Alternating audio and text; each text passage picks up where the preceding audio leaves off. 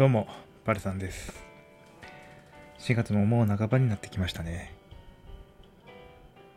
せっかくね、また春になって新しい感じが始まると思ったんですけど、またコロナが流行っていて、ちょっと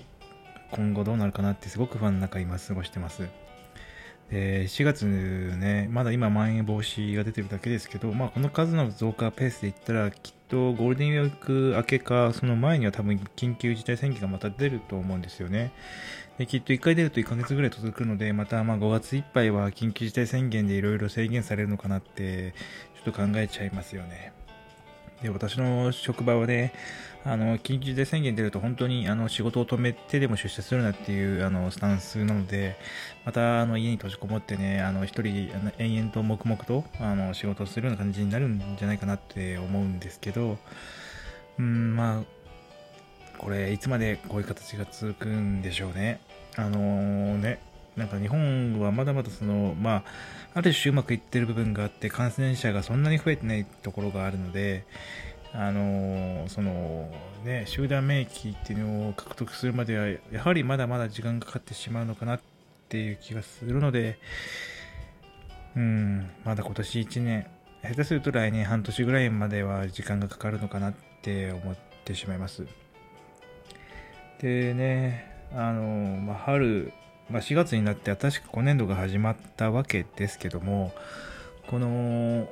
最近はすごくあの気候変動について考えてるんですよ。二酸化炭素だったりとか、ね、水問題とか、いろいろ考えていていいですね。で結構面白いのはやっぱ ocean blue には新しい blue economics economics が今起こりつつあってどのようにしてその二酸化炭素あの削減するのにあの ocean が使えるかみたいなところ議論が進んでるんですよ。で意外とね確かに海の中でどなんか新しいビジネスをするっていう概念は結構今までなかったのでその海藻とかをすごくちゃんと植えることによってその二酸化炭素を吸収してその二酸化炭素を削減した分をあの排出権取引で売るみたいなところがですね今新しく注目を集めてたりしてですねまだまだ海で活用方法はあるし、まあ、あのうまくそれでね自然循環が回っていくんだったらそれもすごくいいなと思いながら眺めています。でまあね、もう一個気になるのはやっぱあのメタンガスですよね。あのメタンガスって結構牛のゲップから出ていて、あのまあ、家畜から結構出ていて、それがかなりの量あるのじゃないかっていうふうに推測されているんです。で、メタンガスはね、まあ、二酸化炭素よりもかなり温室効果指数が高いので、まあ、おそらく確か二酸化炭素の3倍ぐらいだったかな。なんでメタンガスの方を抑制するっていうのはすごく大事な取り組みだと思うんです。で今牛肉1頭出すのにすごく大きなメタンガスが使われているとかあのメタンガスじゃなくてねあのその育てるための水がすごく使われているとかで、まあ、まあある種ね問題になっているわけですよ。でメタンガスをね抑えるためだけのその家畜用の餌とかも最近できてきてですねすごく面白いなと思ってます。なんかこれどういう原理かっていうとその育つ過程でその、まあ、今メタンあのいや牛の餌って今何を使われてるか分かんないんですけどもその育つ過程実がなるまでに二酸化炭素をある程度吸収する植物をうまく使えばその植物が吸収してきた二酸化炭素とその家畜が出すメタンガスの量をイコールにすることができればその、まあ、カーボンニュートラルっていういわゆるそのプラマイゼロっていう考え方ができるんじゃないかっていうようなね新しい概念を今餌に入れることによってその少しでもメタンガスについて抑制する効果ができたらっていうところが今考えられてるんですよね。でまあ、これ結構面白くて、まあ、こういった家畜の餌とかじゃなくて、まあ、人のね食べてるあの食べ物とかもみんなこういう概念でその作られる過程でその二酸化炭素をどのくらい吸収していてそれを消費するにあたって、まあ、加工とかね消費するにあたってそれがプラマイゼロに抑えられてるかどうかっていう概念はすごく大事なんじゃないかなって思っています。ま、最近はね、まあ、あの代替肉とかねそういった代替植物、まあ、代替肉かな？が一番今すごくあのね、新しくすごくアメリカではすごく着目されていて、で、今ね、市場規模で言うと、およそ7兆円ぐらいって言われてるんですよね。7兆円ってかなりでかいですよね。それが大体肉とかの市場なんですけど、確かにすごく代替肉を、まあ、人がね、あのそのだから家畜のその餌を抑えるだけじゃなくて、やっぱ人もある程度牛肉を食べるみたいなのを抑える必要があるんじゃないかなっていうのは思います。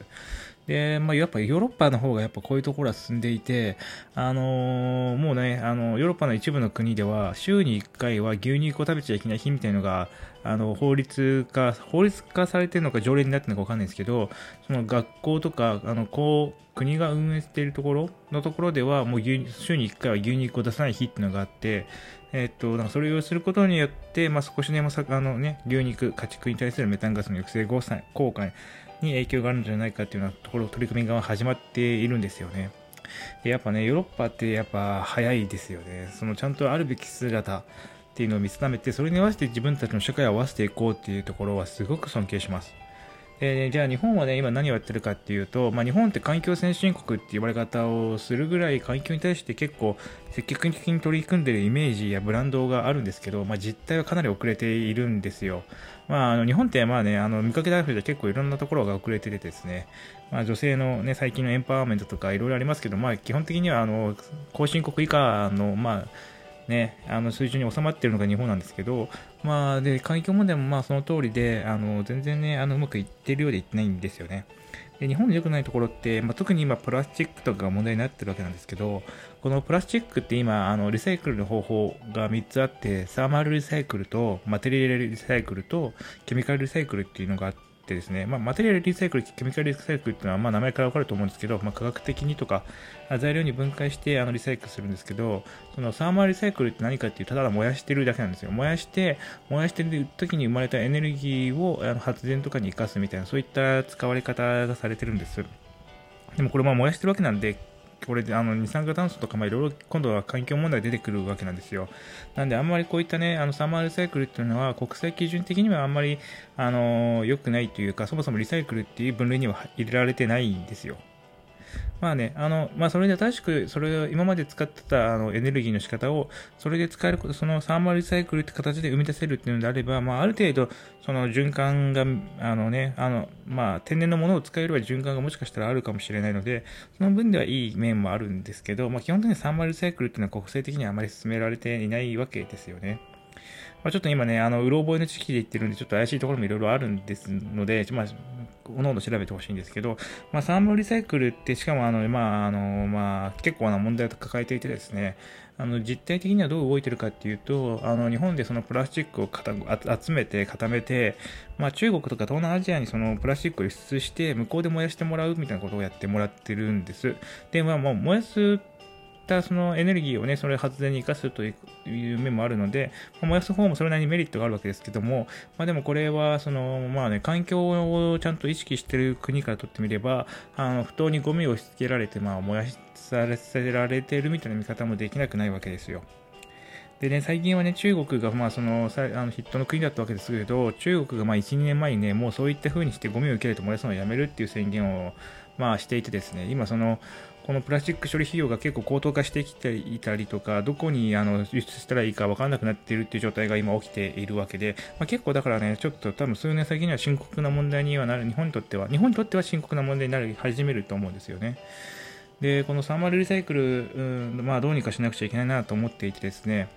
まあでも、一質、その中国が拒否したことによって、まあ制限、まあ、あの、その制限、数を制あの制限し始めたんですけども、まあそれによって今は多分日本としては大体としては東南アジアとかにやってると思うんですけども、多分そんな急に、数が増えても東南アジアとかの国があの全部をちゃんと処理できるとは思えないので、まあ一部はもしかしたら不法投棄とかされているかもしれないなと思うわけですよ。で、東南アジアで不法投棄されるとですね、海流的には日本に戻ってきて、日本の海岸が汚れてしまうんですよね。で、なんで結局、その、すごい日本本にとっては悪循環が今生まれてるわけですよ。だから、このサーマルリサイクルっていうのは、まあ、大きな目で見ても、長い目で見ても、あの、ちゃんと取り組んだ方が良くて、まあ、日本単体って見方をすると、リサイクル率は何パーセントですとか、すごい高い水準が出てきて、ちゃんとそのためにお金も払ってますってなるんですけど、じゃあ実態はどうかっていうと、まあね、そういった風にね、結局は日本に帰ってきてるんじゃないかっていう点もあって、やっぱその、日本全体で、このさあのリサイクルについて、やっぱ真剣に考える必要があるなって最近思ってます。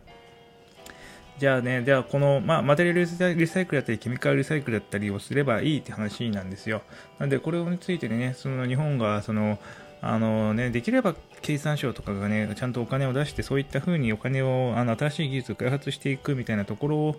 ろを、一丸となってやってもらえるのが一番多分嬉しいのかなって思っていてですね、まあそういったことが、まあ、近々起きたらいいなって思ってます。まあでも、多分今、直近で一番問題なのは、まあ自動車とかなので、多分最初は EV とかで、とかが最初に注目されて、その後多分、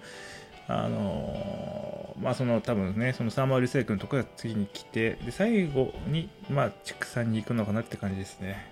まあ、畜産はね、いろいろデータの測定の仕方が難しくてね、なんか基本的には後回しにされてしまう傾向があるんですよ。